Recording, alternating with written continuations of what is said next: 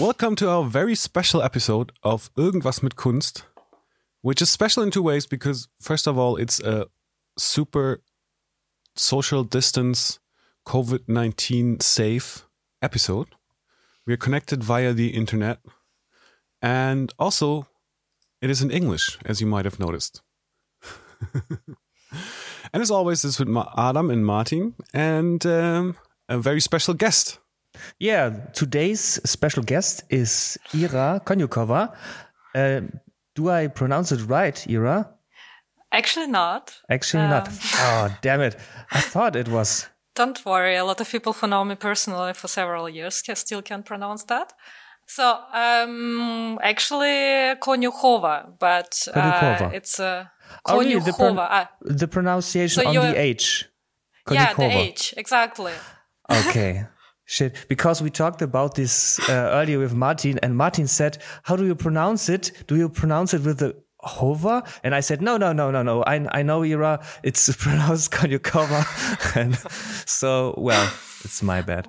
Um, but yeah, no yeah. problem. I, I actually never um, like you know you you wouldn't kind of correct everyone who you meet and but say like, "Oh, that's actually not right." Does it bother you uh, if people don't pronounce it correctly? Because I know lots of people like if you if you always pronounce in, pronounced incorrectly, kind of gets like tiring at some point. Uh, not anymore. No, okay. no. I mean, actually, uh, I'm just like I don't care, whatever. And uh, and also like you know if you know the the people, a lot of people from China or the people from India or the people from Vietnam, you also like really thinking how do i pronounce that? And then you're actually doing that wrong way. And you're not, mm. not doing that on purpose. So you're kind of getting the understanding of the people. And it's also like the russian pronunciation like transliteration rules are actually dot on um, american english but not on uh, like german or any kind of european languages. This is why it's so difficult to understand how to pronounce that. Mm. Well, but uh, for me, I think I, I get the gist of it. Can you cover? Can you cover? So, um, thank you again for joining us today. And Gladly. I'm very excited because we have a lot of questions actually.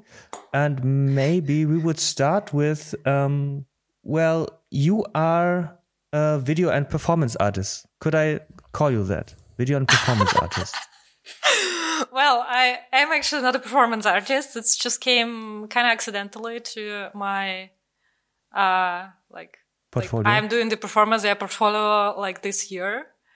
Uh, yeah, so I, am actually the video artist and I like to do the installations and play with the materials. Mm-hmm. And kind of, I don't know how it happened actually, but I got into the performance.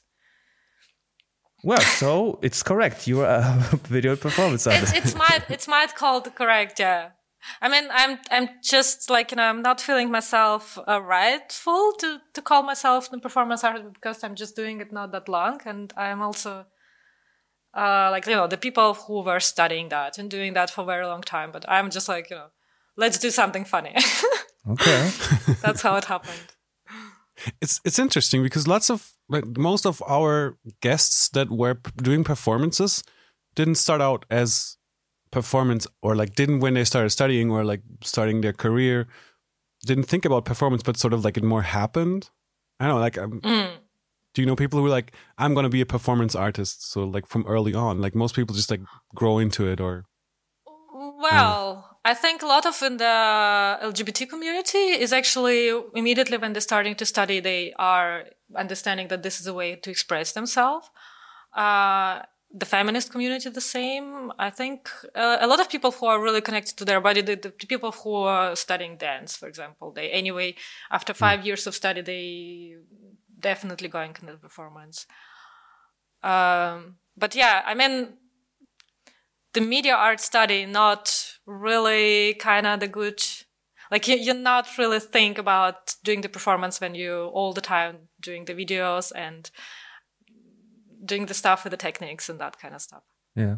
So actually maybe you could uh, tell us a little more uh, where your work of art is and what you actually do because you, you told us a little bit but um, well maybe you could just describe it what you're doing.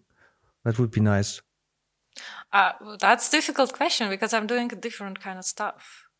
Um, but it's all kind of connected to my thinking about the um, technology and how technology also influence our life and understanding in various perspectives. Um, since I'm a woman and, um, on the other reasons, uh, I'm interested in the gender moment. Um, how it the technology actually uh, shapes the understanding of uh, femininity, masculinity, um, general like role um, divisions in the society, but also like how do we as a human connect and perceive the technology on a personal level on the one hand, on the other hand, on a large scale level, like the yeah geopolitics and that kind of stuff, and uh, that's coming out into the video works um, performances interestingly and um, and also installations yeah Ah, so you do also installations. Of course, uh, you have the latest one I saw. Uh, how is it called with the ceramics and the glass? I didn't know what I can. I didn't know what I can. yeah, I didn't know what yeah. I can. Yeah, yeah. That's. Can you describe for us because like I didn't find any like material besides the the pictures. Yeah. What it what it does? It's like a glass bowl. Is it a bowl? I mean, we were discussing that. Is it a bowl? And it has like an, uh, an echo dot in it. And yeah, yeah. maybe what's an echo dot? It. Maybe first of all, for for our viewers, um, what's an echo dot?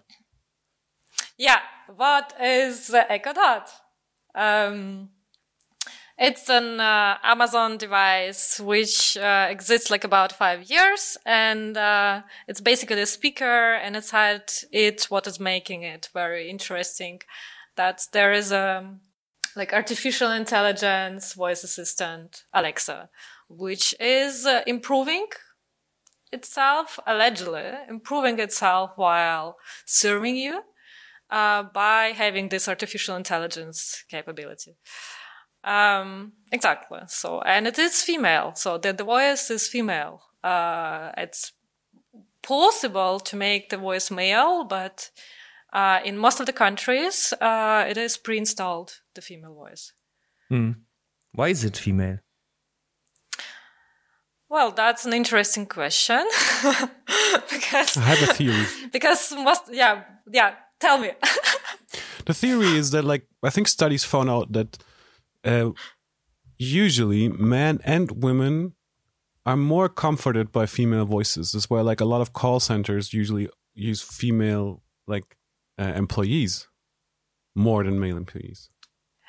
In a way, I think that's but why. It's, it it's it depends on what the voice is actually saying because if the voice uh, like um, once again the study in Germany said that uh, pre-install male voice of the female voice of the navigator uh, in the BMW cars I think in Germany was uh, taken with very uh, outrageous reaction by the male drivers because they didn't want the woman to say them where to go and to correct them all the time.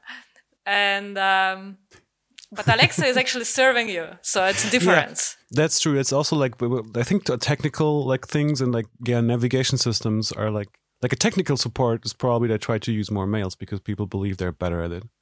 Exactly. Uh, so and that and actually tells a lot about our society and uh, uh, gender roles. And I think that as much the people are going to use this new technology, uh, as much they're gonna kind of associate, especially the children who would grow up in these uh, middle class families who would able to buy the Alexa, uh, they would basically uh, grew up with the presupposition that this is okay, that the woman is doing what you ask her to do.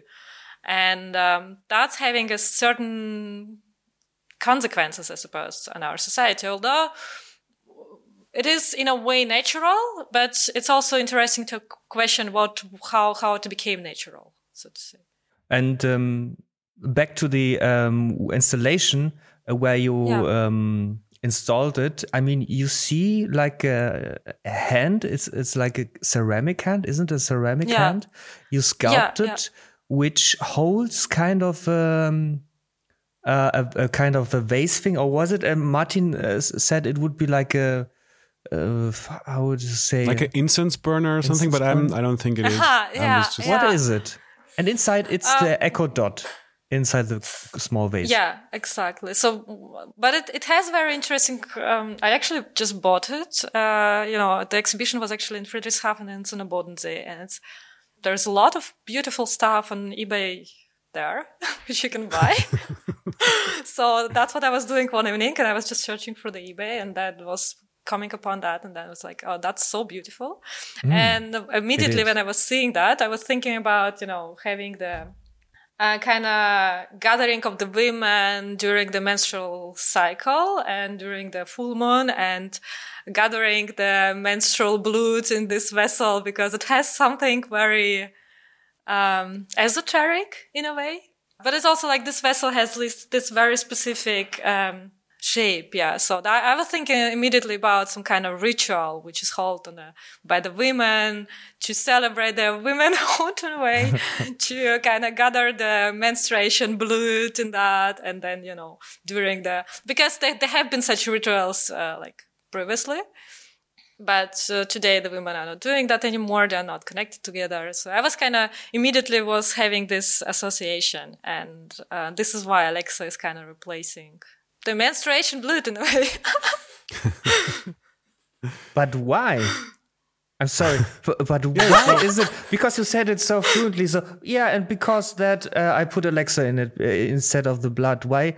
I mean, the blood is what. Ah, okay, I get. It. I'm sorry. That's wh- what connects all of uh, of the women, uh, so to speak, and it's like the holy grail, kind of, or it's it's like the the connection.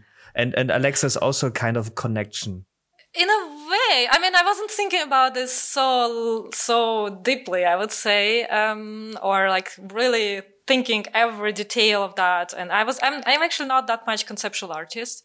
So i'm i'm usually if i'm seeing something i'm just uh, interested very much in the connection between different kind of uh, materials and how while being connected they spark um, interesting um, metamorphosis maybe in thinking. Um, and yeah, for me, it did make sense in a way, like, you know, this, um, connection between the women, uh, because the womanhood is a very bodily thing, not only in a everyday experience, but also like in a, in a society. So if we're looking at the recent protest, uh, in Poland, uh, about the prohibition of abortion rights, it is about the body. It is about the reproductive rights and so on. And that's what makes kind of politics very tangible. And what does it? What does the Echo Dot do? Is it like because it's not just, or is it just sitting there? I mean, no, I think it was like plugged in, right? Yeah, it was plugged in and it is actually saying the text every, um, I, think there is a, like, there is a, there is a longer text, which is about, like, which I wrote for her, for her. um, and where she's actually talking about, uh, her having this power finally to speak up and uh, to speak up to everyone. And uh, actually, that also means that she silenced other like other voices. And uh, she's speaking about the um, victory of the feminism uh, because she's a woman and she is basically in every home and she's ruling the homes. And uh, also that she is actually as a woman can is able to is having more power than uh, a lot of other people and a lot of men because she is able to get inside of the once again not only houses but also uh, she's gathering huge amount of data and she basically knows everything about us um, so she's speaking about herself what what the power does she have and how feministic it might be But um, and you can't talk to her, right? She's sort of like it's switched off that you can No, activate uh, her. like, It's just in basically a, in a normal red. mod in a normal see. mod yeah yeah in a normal mod you can talk to her but of course um, i didn't want to like make interactive installation in a Yeah, way like yeah, you know that you're going inside and can interrupt her anyway anytime that wasn't the uh, idea actually so you're just going inside and you're listening her cl- like yeah braving herself about how beautiful the times are this is awesome. That's kind of really poetic, really Yeah. in a in a um, dystopian kind of way, or not dystopian. It's, it's like in a in a I don't know. Well, it's a negative view of technology, kind of, isn't it? at some at some this- kind of she's, level. she's still know. trying to be optimistic. She's okay. But the idea that people go there and try to talk that, I mean, the this like people like seeing the the work, is you probably anticipated that, right? I mean, people see like the Echo Dot and like, oh, okay, they're gonna try it. Well, if doesn't I would be respond. exhibited, like, I don't know, I didn't have this kind of situation in Friedrichshafen. Maybe it's also because in Germany, the Echo Dots and the Alexa and that kind of stuff is not really um, disseminated. So the people are not really buying that as it is in America. And uh, Friedrichshafen has uh, mostly older population, so they are not really engaging with that kind of stuff. So they they're really coming to like they're having this understanding of an exhibition of an artwork, so that they're coming. This is why also this exhibition actually in the the conversation also in German, because that doesn't make sense in the small city to make like you know the English speaking Alexa. Uh, would be maybe kind of fancy, but uh, nobody would understand her. Nobody would really engage. But while listening this text, the people who living, I think they would kind of moved. Uh, at least what I know from artist talk, um, what they say to me. And uh, but if I would exhibit in Berlin or somewhere, I suppose that will be much more uh, engaging uh, exhibition in a way. So, you said you're not a conceptual artist. That's my my go-to question always in our podcast. is like, how do you like? It's not always the same, I guess, but like, how would the usual or like the most common process of like your work is? Like how do you start? Like where do you get your inspiration from to it is how it is in the end? I do get inspiration from interesting facts, uh, which I read, which are like, you know, actually not that much interesting, that contradictory, that you wouldn't expect that. Like, you know, you would always think this is this, this, and then suddenly, oh, that's kind of, that's contradicts completely, like what I would think and expect from the certain kind of event or the society or uh, techniques, whatever. And, um, the poetry, and it's just like yeah it's um just coming and going. It's um i think for my diploma film i was uh, uh going on a excursion uh, and uh, participating in very uh, unnecessary and boring um, i don't know how it was uh, the conversation where everyone was engaged and i wasn't engaged at all. And i was kind of starting to think about my telephone and how I'm connecting to that. And, uh, and suddenly I had this idea. And, uh, within two days I wrote like the, the script and I was working on that and was really having the whole imagery, but it's kind of came just because I was so bored sitting there. So, what was uh, it about your diploma? Uh, my diploma was, I suppose, uh, a way of um, connecting my migrational experience to the migrational experience I know from the people uh, in my environment. That previously, I, th- I think it was a year ago, before my diploma, that I was uh, preparing with two other girls the kind of winter exhibition in the HFG, and my um, my thing was to organize the uh, migrant jam session, refugee migrant jam session. That was at this moment like the hottest thing. Everyone wanted to do that. And I was really going to the refugee camps and uh, these houses and talking to the people. And that was horrible. Um, You you were actually at re- refugee camp, really? yeah, in Karlsruhe, of course. I've been going to three of them. Yeah. So not as a refugee myself, but I was going there and I was kind of uh, trying to talk to the people, trying to make the contact, trying to ask them, like explain about the idea, tell them that's, that's going to be fun and who is, who is playing what instrument and who can sing and that they just kind of, you know, gonna be introduced to everyone and they're to be free drinks, whatever. But, um, it's not about them wanting or not wanting to do that. They are just living in a constant fear like at least at this moment, the people who would come, Karlsruhe was uh, Erstaufnahmestelle. so the people would just come there and after two or three or four weeks, they would leave. And they would always leave on their uh, baggage and they wouldn't know what to do. And um, that was very difficult for them to just like, you know, and, so, and then well, girls coming and saying like, you know, let's think together. Like, you know, everyone's just like, fuck off. like, I, I don't want to see you. And then finally, I made a contact with uh, the guy from Ghana and uh, we start because he was staying already for three months in uh, Karlsruhe, and she was he was really hoping to stay here longer because he was already having good connections and some kind of small job. Um, but it still wasn't clear, and we started to meet for coffee, for talking. I brought him to HFG, introduced the people, and he was the one who was basically coming to the this jam session. Yeah, it was he was the only one, right?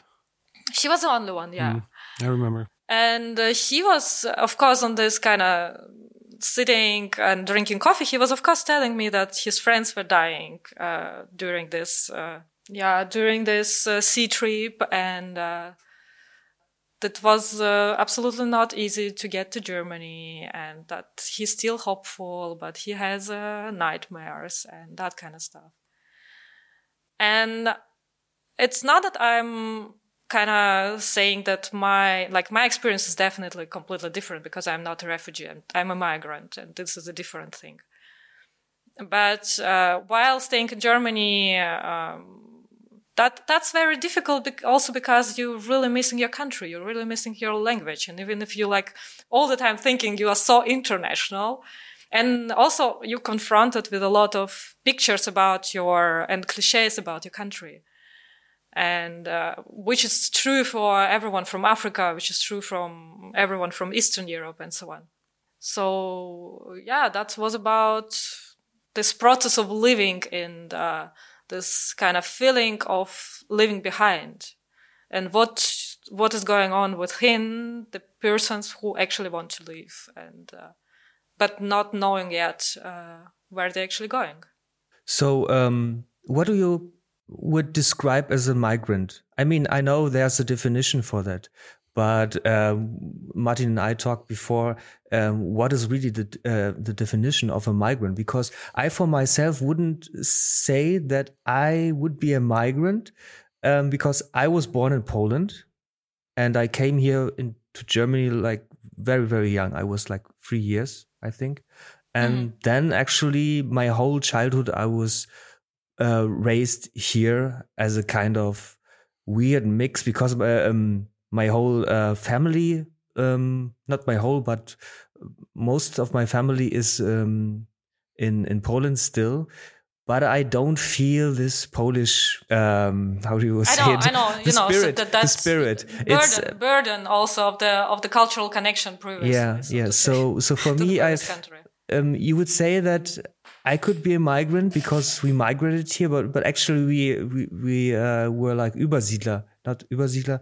How do you call it? I don't know. It's it's German special word for someone who was once at the territory of of Germany, who lived there before the war, before, before mm. the Second War, and then mm.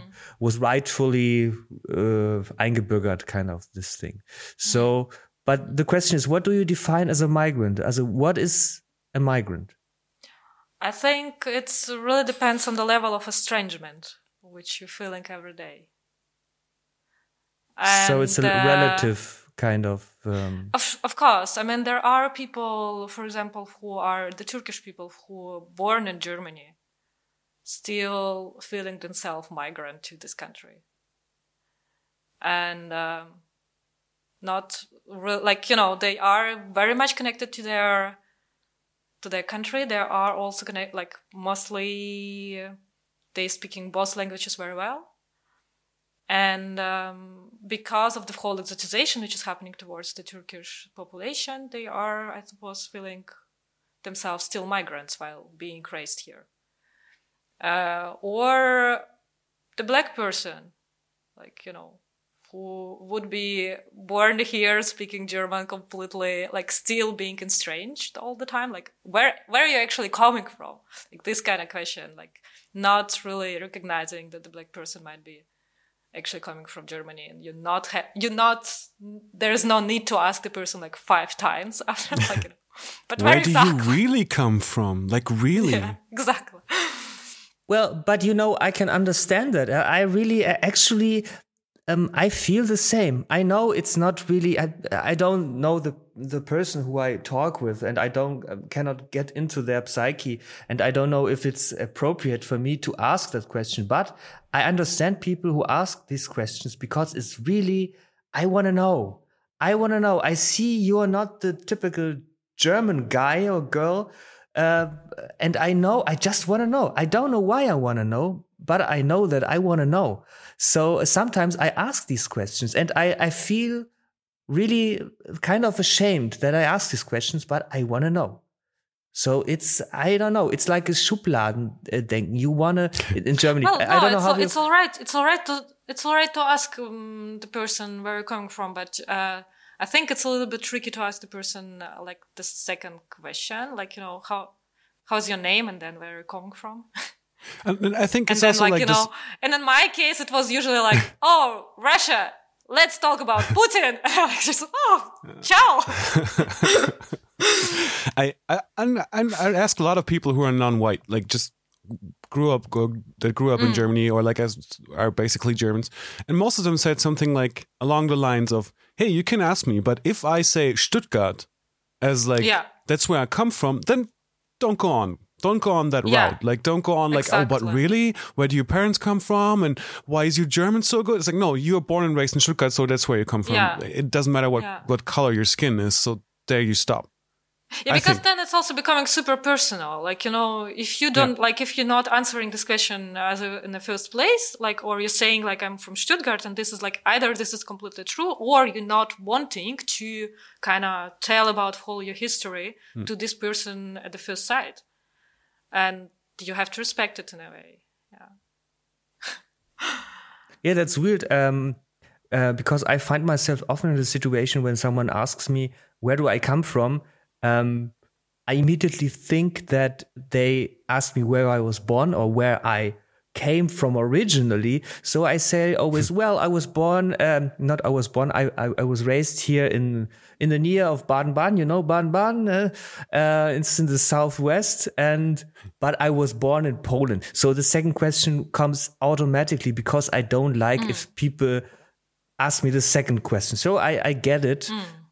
Well, I think it also comes that, uh, like for a lot of, um, Turkish and Russian community or the East European community, maybe. I don't know, maybe the Poland, as I know, like in the 90s was a scapegoat. So that you, if you're saying I'm from Poland, then everyone is like, ah, your country is so backward. And what is happening with the politics? They are so bad. Like, you know, and like usually saying, oh, the people from Poland, they're so uneducated and dirty and whatever else. Like, you know, but today it's basically it never it never changed towards the Turkish population, and today it is Russians who are like, "Are you coming from Russia? Oh, this country, like, ah, yeah, beer, the Putin, the vodka." like you know, this kind of exotization uh, uh, is uh, what makes you not wanting to answer the question actually again and again and again. But we actually didn't want to talk about the politics. I'm sorry to yeah, bring yeah, up this. It's, it's It's okay. We can all cut this out. That's no problem. Yeah. So let's go to another theme.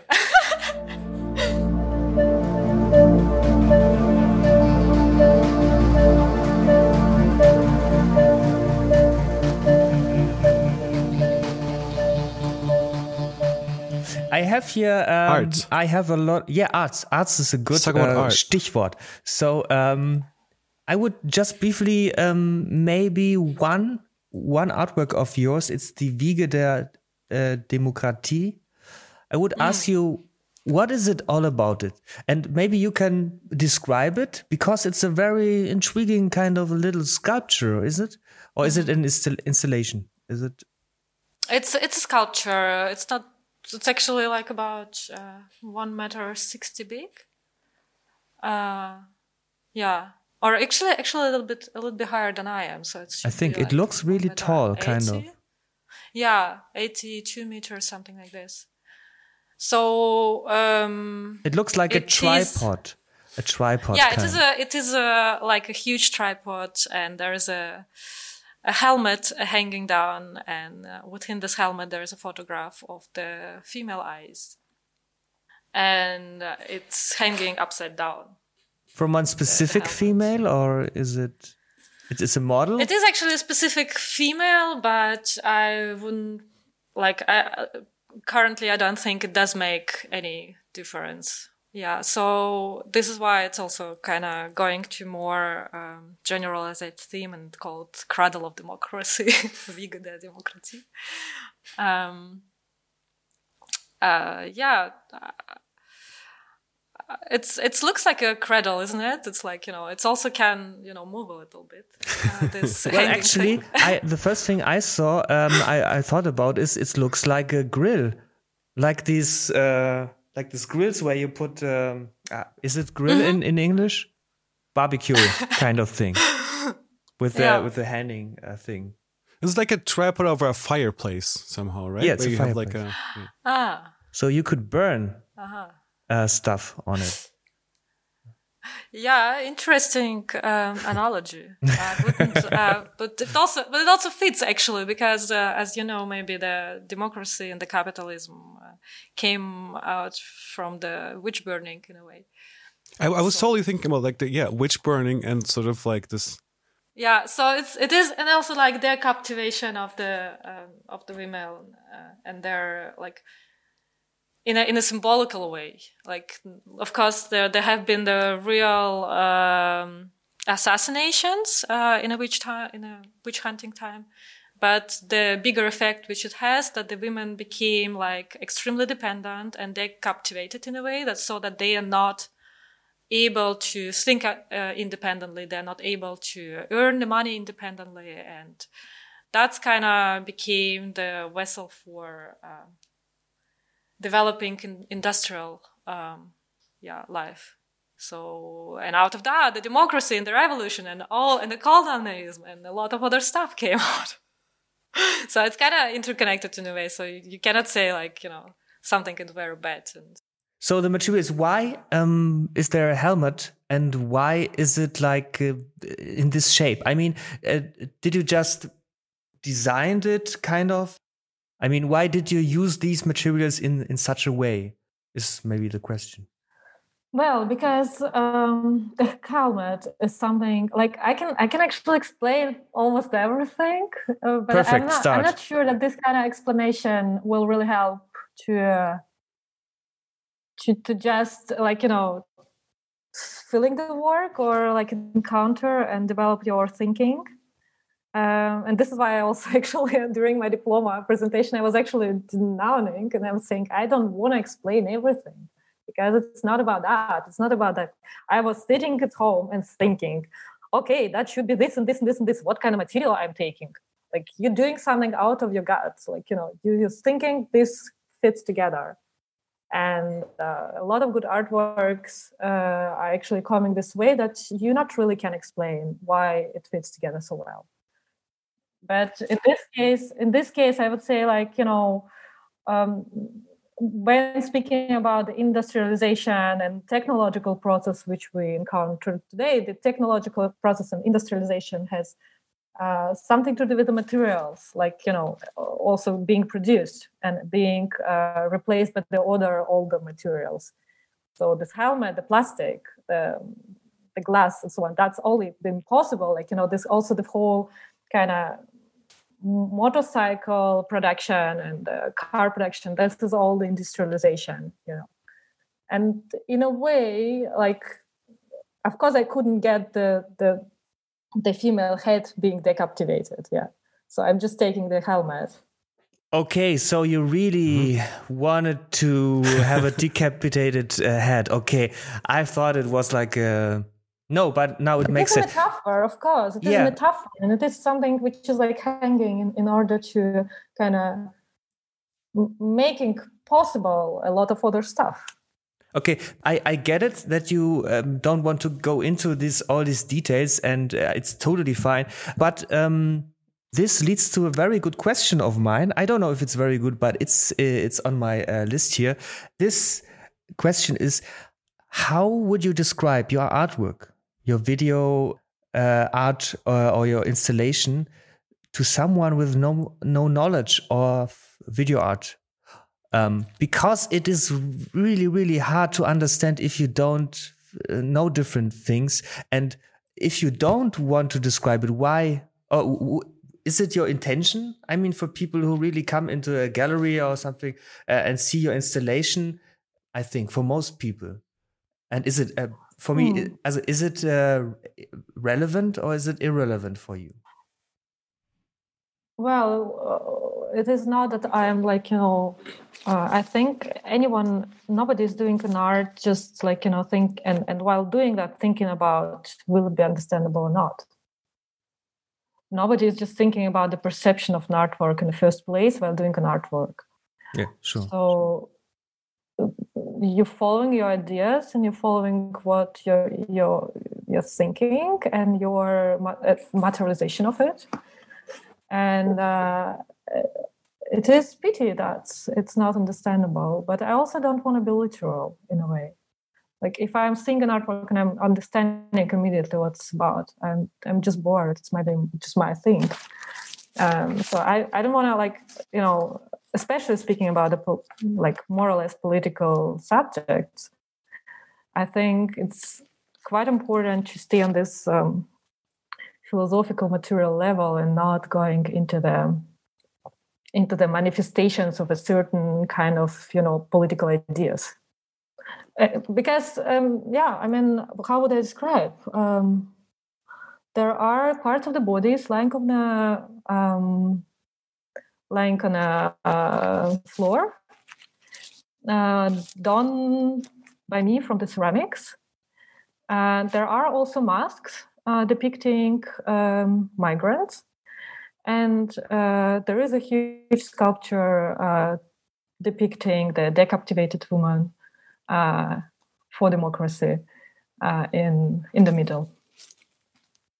And that's all unites by the sound uh, of Alexeyev, who is talking about the reign and victory of democracy of, of, of feminism.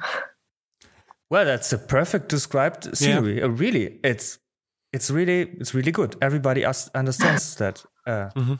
and me even more now. And you don't have to explain more because then you just like it goes like this because ah okay yeah yeah. No, it's like something we we sometimes already struggled in the podcast to like describe things that are highly visual or like our installations is always hard to describe them. Well, um, yeah. So that's why we're kind difficult. of like, how do you?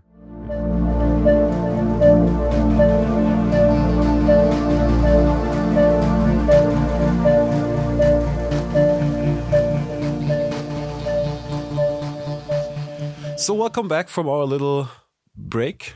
And uh, we talk more, want to talk more about art.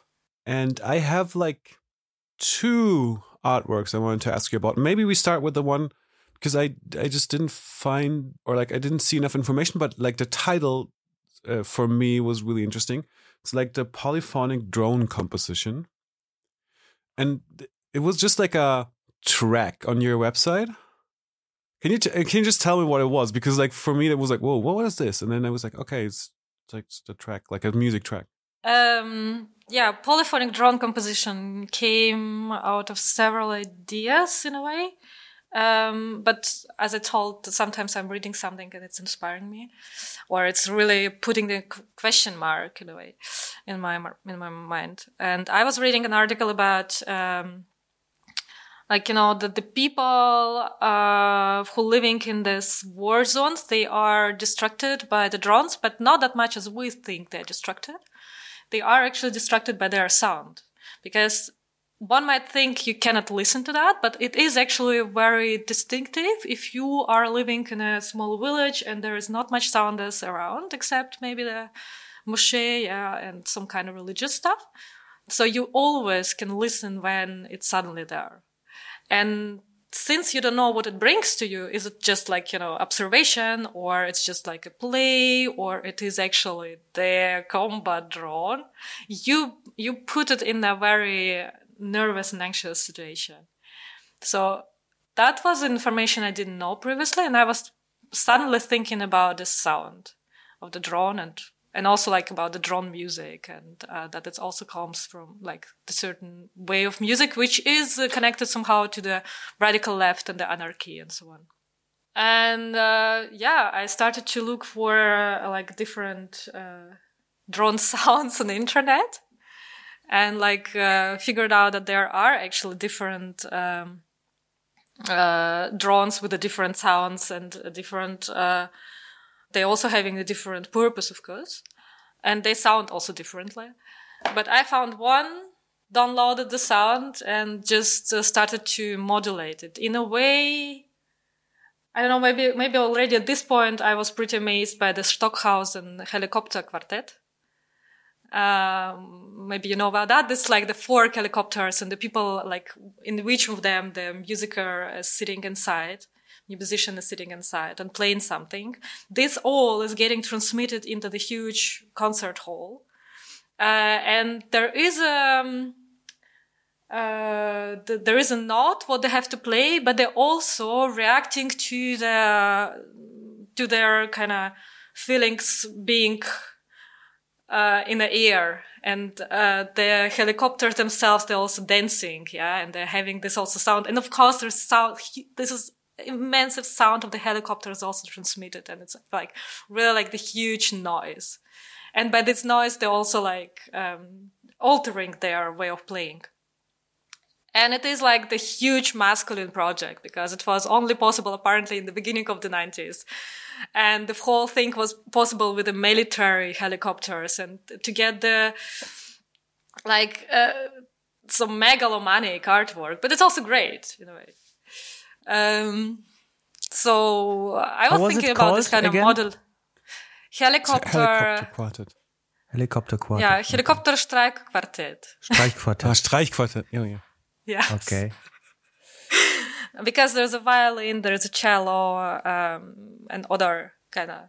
It's probably uh, a viola, string instrument. Another violin. Yeah, yeah. So there's just yeah four people upstairs in the air and yeah, and then I kind of was uh, starting to modulate uh, the sound and uh, building some kind of composition or the symphony out of that because uh, I have a pretty classical music music education, uh, which a lot of people in Russia got uh, on my age, and so I started to building up somehow the the the composition, the the symphony when at a certain moment it's becoming like the huge cacophony. So there's also four speakers uh, on a four edges of the room, and each of them is having its own tone and its own composition. But in a certain moment they are like getting getting getting higher, and then it's becoming impossible to to listen because it's just like a huge cacophony. And, and then it's also going, of course, from the peak, it's also going down and then it starts again. It's about 10 minutes. So it's like a sound installation. Yeah, yeah. Oh. I think I, I wanted to make um, a video installation first, but then it was too literally for me. Like, you know, to get from the internet, like the, the people are actually filming these drones. Hmm. And there is a lot of films, especially if you kind of find someone who translate it's in Arabic, so you can easily find a lot of videos from the mobile phones on the internet. But then I was thinking it's too literal and it's too, also, as I, as I was saying, like, like, you know, it's straightforward political. So I didn't want to do it this way. Uh, so I decided just do it with a sound and also to modulate it. Yeah. And out of this idea, I actually bought the drone. okay. So, because the, the question for me is um, the inspiration you took from like these war zones, um, these drones in the war zones, but you didn't want to make it political in this work, so you transformed it. So it didn't. Well, it is across. political, of course, because the people, if the people knowing this is a drone composition, at least at 2017, I think there was also the huge discussion if the Bundeswehr is buying their drones or not. And, um, So you're talking about uh, the small drones or the big drones? I mean big the ones. the, the so big I, ones. I took, I took the sound of Ah. the big one. Yeah. I mean, uh, that's just available on the internet. You just but do you download. hear the big ones? You don't hear them. I mean, you you just hear the bombs they are dropping. No, no, no, no. Actually, if the they big ones? are, Yeah. yeah. I mean, there are different bigs. Like there are which are the war, and there are which are for just observation, and they are still big. And this for observation, they're actually flying quite low. Ah, okay. Like in Yeah. Interstellar, the ones. Sorry. Uh, Maybe. if you saw Interstellar, there's a big drone. That's I, uh, I, ha- I have no, I have seen it, but I can't remember the details. Honestly. Yeah, and then I was invited to uh, uh, make an exhibition in a church, and I was thinking, oh, great. what would be the like? Like the former church is not functioning anymore, but it is like having the structure and so on. And I was like, what can be the best um, today analogy for the God eyes or the God views? It's definitely the the drone. and um, so I bought a drone and was like really thinking about remaking the Stockhausen. Um, once again, in order, like really, like I also bought the the notes, like officially, it I think it cost like I don't know, sixty or seventy euros. The full like you know, the notation of uh, what it has to be like, and I was like really hopeful about this artwork, and then suddenly I'm understanding that my small drone is not modulating that much, so it's not really interesting. And then I'm getting completely absorbed by the image the the drone is doing, and uh, and also by the function it has. So it's suddenly I'm realizing it has a function which calls follow me. So I just can kind of um, point on myself, and then whenever I'm going, the drone gonna follow me, uh, which is quite interesting. So I started to play with that. Uh, yeah. and then the um the next artwork came out from from that. Yeah, So- basically, I, I was, yeah, I started to film and I was just like totally amazed by that. And I started to, uh, like, just like playing, like, you know, what kind of dress I have to dress in order this, uh, the drone Ah, is uh, to distract it. not recognizing me anymore, for example. Or how uh, fast should I go that it's not really following me anymore? Or if I'm going behind the corner, does it still following me? Um, what kind of conditions should be like weather like, um, and so on. So, and then I also realized that uh, I can also chase the drone. So if I'm going towards the drone, it's actually have to keep the distance between me and the drone three meters. So, and it's, it's starting to get away from me. And so I did two videos which are interlacing, and one of them is where the drone is following me, and another one when I'm following the drone, so to say.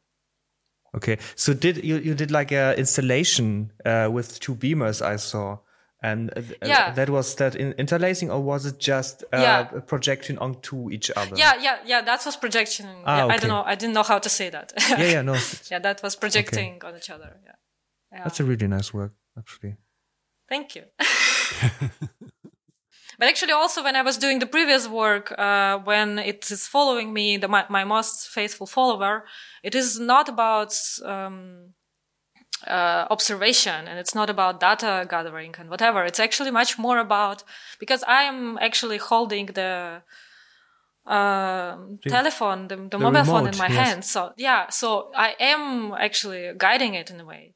So I am having it in my hands but it is about um, this very strange relationship between the human and the techniques.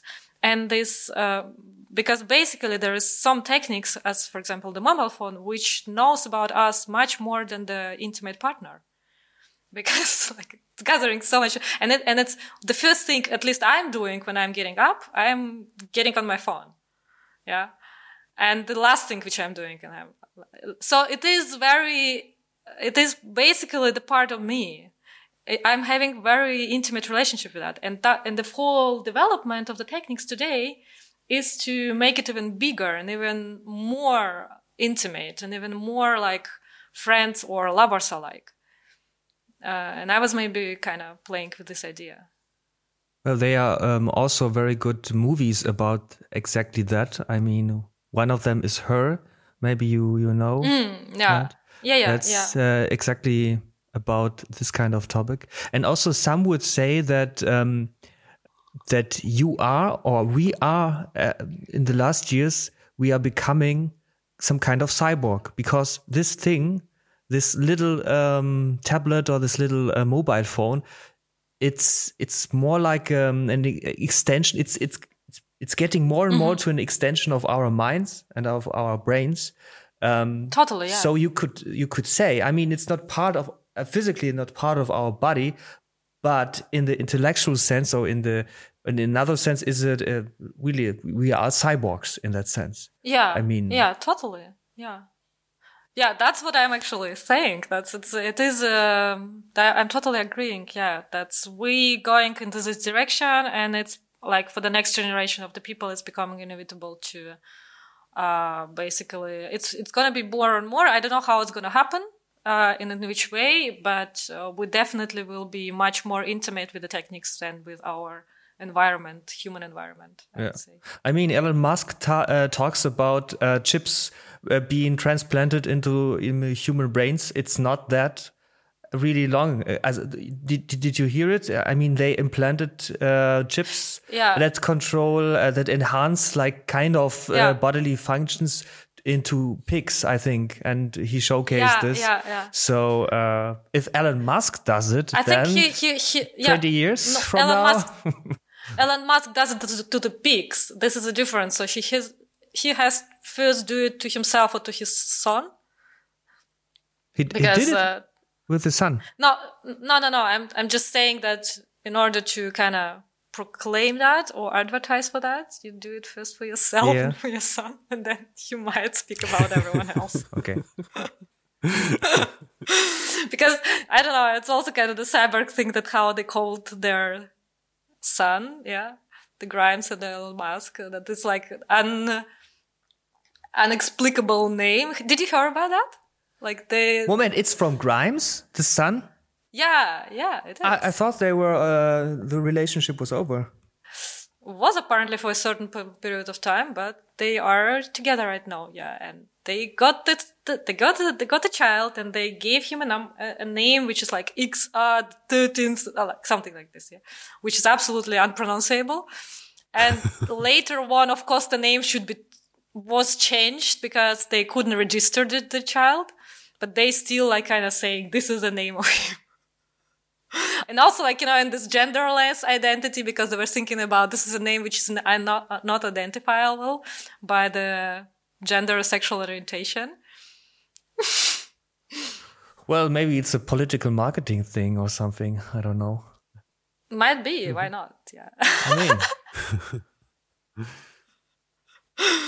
I mean, uh, about Grimes and, uh, like, about this couple, you, everyone can say that whatever they're doing, it's a political hype. so I have also um, I have uh, all my um, questions, but one uh, answered. Very very good. Uh, um, do you have one last question, Martin? I also have just one, yeah. Okay, It's more like a topic than a question, but yeah.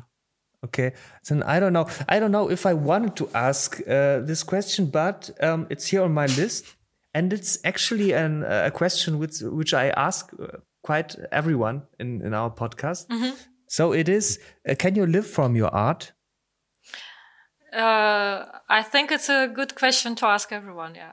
And um, because uh, the financial structure in art and the economical structure in art is very opaque. Uh, and the people who are not in the arts, they actually all the time thinking like they're doing it somehow, yeah. But everyone who is in the art, they are actually everyone is struggling, uh, or except you having like the good parenthood. Uh, you're having good parents, and they are really supporting you. Well, yeah, and there are Um, examples of that in the art world. Yeah, a lot. Yeah. I mean, but uh, yeah, I was kind of lucky to get the stipends in 2008 to support me throughout the whole year and in 2020 this year to support me throughout the whole year. Oh, okay. Um, in 2019 and in 2017, I was just like, you know, as everyone, working everywhere. I was almost not doing any works, almost not doing any exhibitions. I was absolutely writing applications and uh, thinking about moving back to Russia and like, yeah, like everyone, basically. Mm. And especially 2019 was a pretty hard year for me because I actually wanted to finish with art more or less. I, I really wanted to get a job. And, and I really started to kind of look for job. Mm. And I couldn't get anything. That was, I like, was like, I don't know, I was applying and applying and applying. I, I don't know how many individual, really well written uh, applications I did, but I got maybe like two or three times invited to uh, uh, the interview, and then basically didn't get the job. Yeah. In what field were those jobs? Uh, I was really trying to get the job in the video and f- like basically video, video image making stuff. Uh, because in 2017, I was lucky to get the opportunity to work with one of the f- companies in Berlin and that kind of get me the credit. So I understanding how it works and so on. And so I was applying to that jobs and absolutely no chance. Okay. So, so in, in the end, I was just like, oh, right, then just apply, like, let's try to apply for, for several stipends. Not like that. I was, of course, all the time also applying for the stipends, but what figured out and what worked out was actually the stipend and not the work. So it's okay now, Yeah. actually. For and for the for the next uh, year, you have For the time being. something. For the time being, yes. Um, I don't know. I got, I got, uh, apparently the stipend from Berlin for the next half a year. But nobody knows. I mean, that's kind of life, you know, of the artist. You don't Sure, know how it goes. sure, and I, and I cannot, and I cannot sell my work. I mean, that's, if that's the question, I'm not selling. Um, I would love to, um, but I'm not having a gallery. I'm not, um, yeah, and mostly I'm doing actually the video stuff, which is not selling that well, uh, as a performance too. So usually if I'm exhibiting, I'm getting the fee for exhibition mm. and i'm getting the fee for making the performance that kind of stuff but i'm not the selling artist so to say do you have an instagram account yes i have but it's um as my surname it's also unpronounceable for a lot of uh, listeners uh, it's called Nezhny Patsanchik. Ah, well, that's easy. That's uh... well, okay. Well, I mean, in Instagram you can do like um, artist names or s- like some fantasy names. yeah, you for just that. can you just Uh, can like look for for, Ira promotion. Konюхова. You will you will also find uh, my my Нежный пацанчик account. And was it? What is it? Uh, what is it in in, uh, What does in it English? mean? Yeah. uh, uh, I was actually thinking you would understand that because you're from Poland. Again, again. Um, sh- maybe um, s- say say it again. Нежный пацанчик. Well, that's a, some kind of person or animal or something, isn't it? Uh, no, um, нежный is a tender. Пацанчик is a small boy. Uh, I'm Tender ashamed. small boy. Yeah, it's Yeah. a tender small boy, you know. That's that actually is- that's good, good for because my it's a good uh, point of what I wanted to or like my last question is when I the first reaction to not everything but like several works of yours I had the feeling that they had like an angry vibe. If you know what I mean? And I don't know, like I, I'm I'm questioning this more and more as more as we talk because like um on the first first at first glance it has an angry vibe. And then like if you look more into it or like just take a little more time it's just sometimes just a minute it has like this love in it. So like i th- i wrote down anger and love for as like sort of the vibe i'm getting. And my question is is it like something you like other people would say too, or is it just like my weird mind that projects anger into there? Because love and also poetry, which is pretty obvious, is is in there, or like I, I would say is in there, and um, we also talked about it a lot. But like the yeah. So is, is there an angry part of your work? Sort of like I I'm I'm hearing it for the first time, but it's really uh, pointing actually. Yeah. Sort of like the drone is like the drone for me is like also an angry sound. For example, it's just like it sounds Yeah. angry. It's like a like a even the small and the big ones. There's like the small one sounds like a like an insect, like a wasp or like a hornet, and the like the decapitated head and like the work we didn't talk about, like the dance work, it also has like really angry imagery and like in a good way. It's it's not like something bad. It's like in a good way. uh, But yeah, okay. But it's interesting that no one ever. yeah but it's but it's um it's true in a way because i think i am pretty angry of what's happening in the world um i am pretty angry uh, like it might be that i've been angry for a long time for uh, not treated equally and being confronted with all the cliches about my country my nationality whatever um not that angry anymore about that um, but currently rather about um, this Western way of thinking that they know everything better than all the other countries. And also congratulating themselves all the time on the things which are really questionable and missing out the big picture in a way. So I wouldn't say like I'm an angry person who is like from the from morning till the evening I'm thinking and like thinking, oh, what's happening? That's kind of shit. I think. No, to the But, contrary, um, I think, and that's Yeah. that's the thing, really. Yeah, but it makes me uh, like currently it lasts. It's like if I'm having the conversation with people, I might get angry on certain stuff or certain opinions. But currently, I'm rather like I'm so accustomed to that, to this kind of you know, we know it better. Uh, and with all all the notion of democracy, freedom, and being unquestioned, you know, um, that I'm just like getting sad. So, um, yeah, I mean, you don't have to be an angry person to do angry art, in my opinion. Like people who make, like, for example, angry music are not necessarily angry. They're sometimes like really sort of, sort of almost shy people. Sometimes I think of certain angry music, Like dubstep like and heavy death metal. metal. Yeah, not I some some of them are, but some of them are just kind I, of like have, really. I, I think, uh, like speaking about the personality, I have some aggressive parts in me for sure. I'm not leaving them out like every day and whatever, but um, it's maybe going better in the artworks. But um, it's interesting, and I think um, it's it's good that they are, that this part of the personality also seen in the artworks because, yeah, I mean you're the first person who's saying that, and it's just like Yeah, but maybe point. I'm just wrong.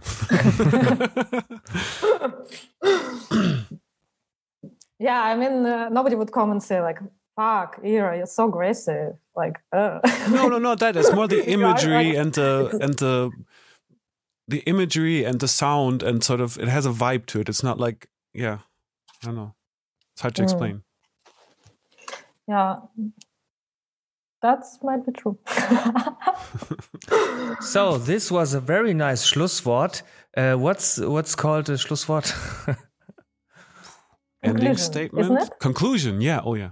Yeah, I just wanted to say thank you guys for inviting me. Thank you for uh, having uh, putting your time in uh, looking at my work and really making thoughtful questions. I was flattered. And Well, thank, thank you you for for- uh, for also saying like it's okay to do it in English. Um, I'm glad. Uh, th- thank you for coming. and um, well, if your Instagram account will be uh, linked if you want it in the show notes. Um, so And your website, and your maybe? website. Good. Then everything else will be in the show notes. And again, thank you very much. It was a very nice interview. And yeah, So uh, thank you for listening to this podcast, and hope to hear again soon. Yes. Thank you. Bye. Bye. Bye.